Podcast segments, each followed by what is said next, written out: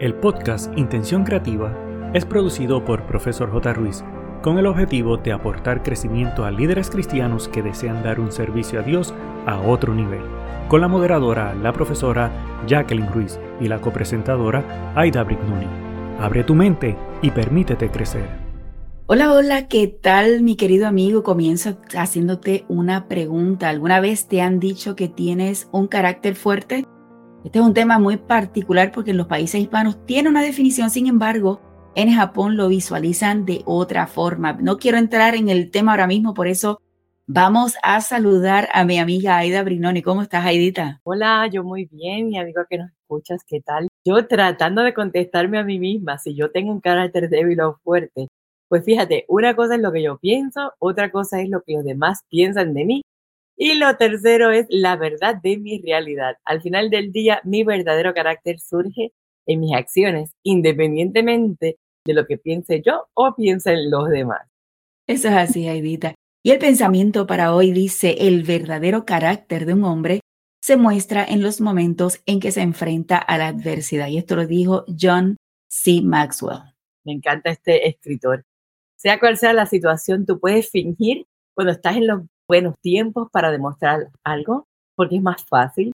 Pero cuando dicen en mi país, cuando las cosas se aprietan o cuando las cosas se ponen mal, de verdad el carácter que es tu verdadera identidad sale a relucir.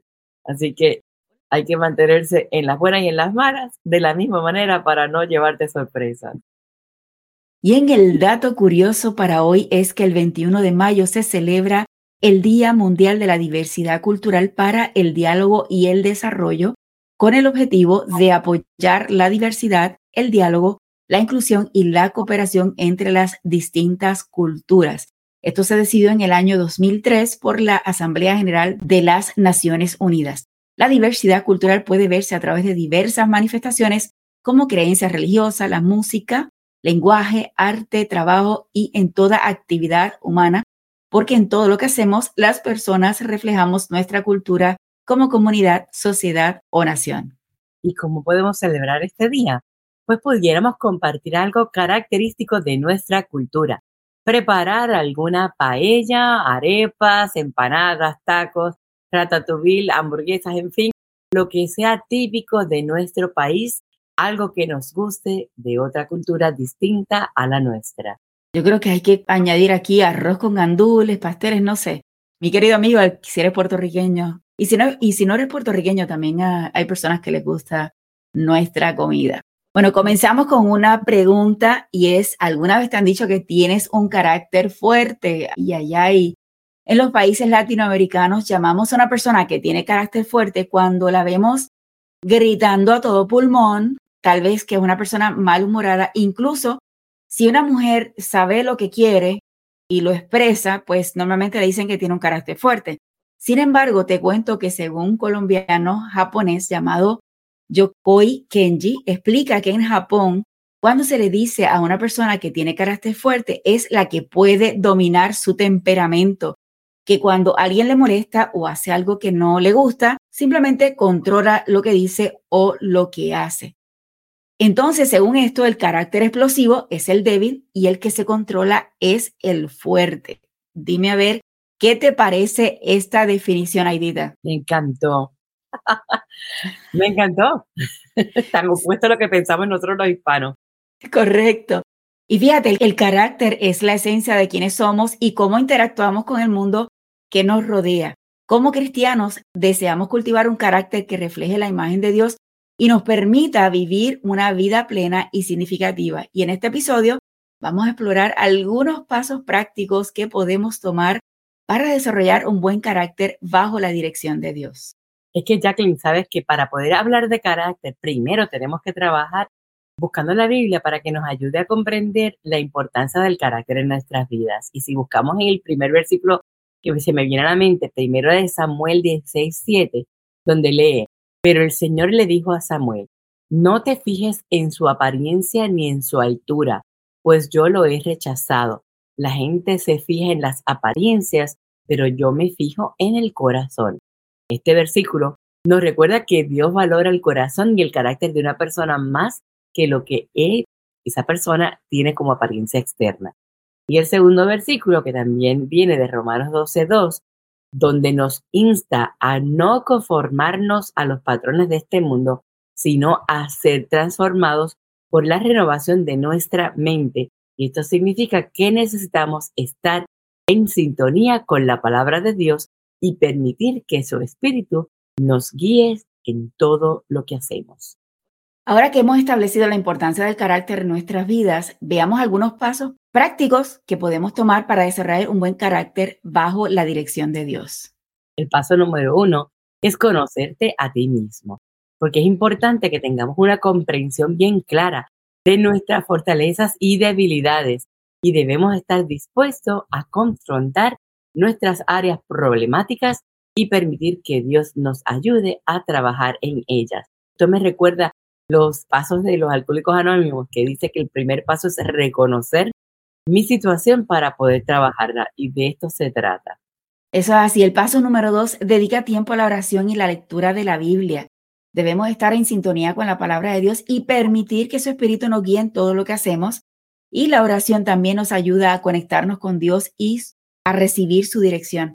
A mí me parece sumamente interesante, y no sé si es la palabra correcta, el hecho que digamos que seamos cristianos, pero no estudiamos la palabra de Dios. Entonces, si decimos que es la guía, es la, lo que nos va a ayudar a seguir adelante o buscar la oración, no sacamos ese tiempo. Y hoy en día, señores, puedes escuchar la Biblia, no solamente sentarte a leer, puedes escucharla. Significa que puedes escucharla en cualquier momento. Ahora bien, yo creo que sacar ese espacio especial, sea en la mañana, en la noche, en el, horario que tú entiendas, para hacer esa devoción y poder alimentarte, es esencial. Hace poco estaba hablando con una persona y yo le decía, hay veces que por los afanes de la vida no sacamos ese tiempo en la mañana y yo no estoy criticando, ¿verdad? A la hora que lo hagas. Pero a mí me ha ocurrido que de pronto en la mañana no saco ese tiempo.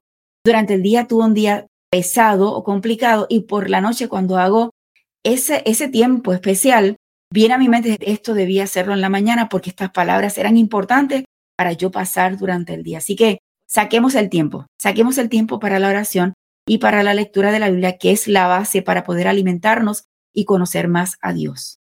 Paso 3. Practica la humildad. Y es que la humildad es una virtud importante que debemos cultivar en nuestras vidas, porque debemos recordar que todo lo que tenemos y todo lo que somos es un regalo de Dios.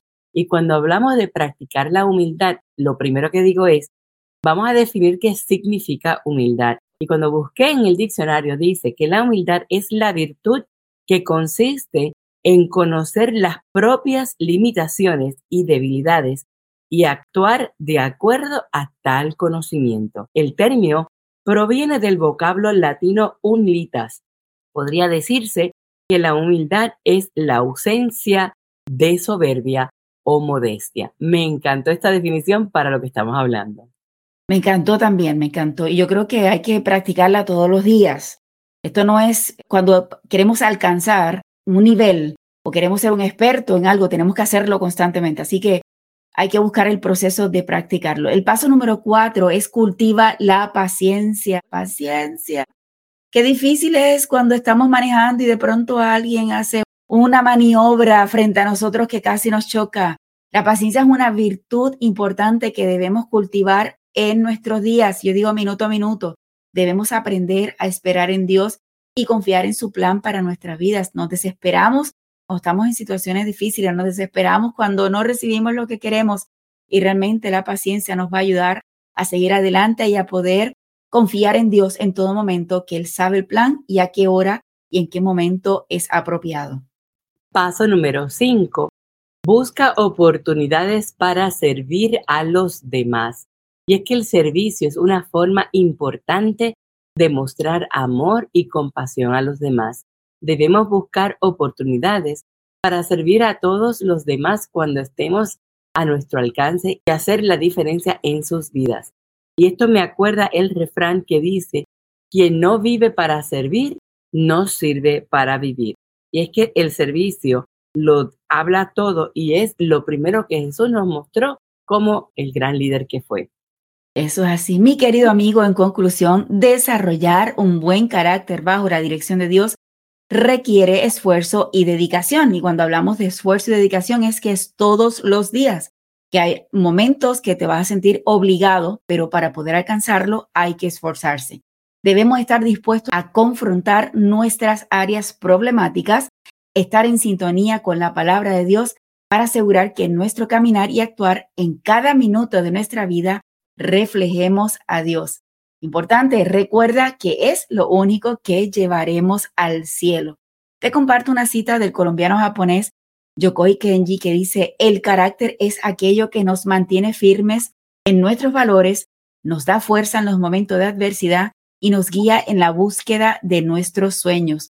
Un carácter fuerte se construye con esfuerzo, perseverancia y honestidad y es el resultado de una vida vivida con propósito y significado.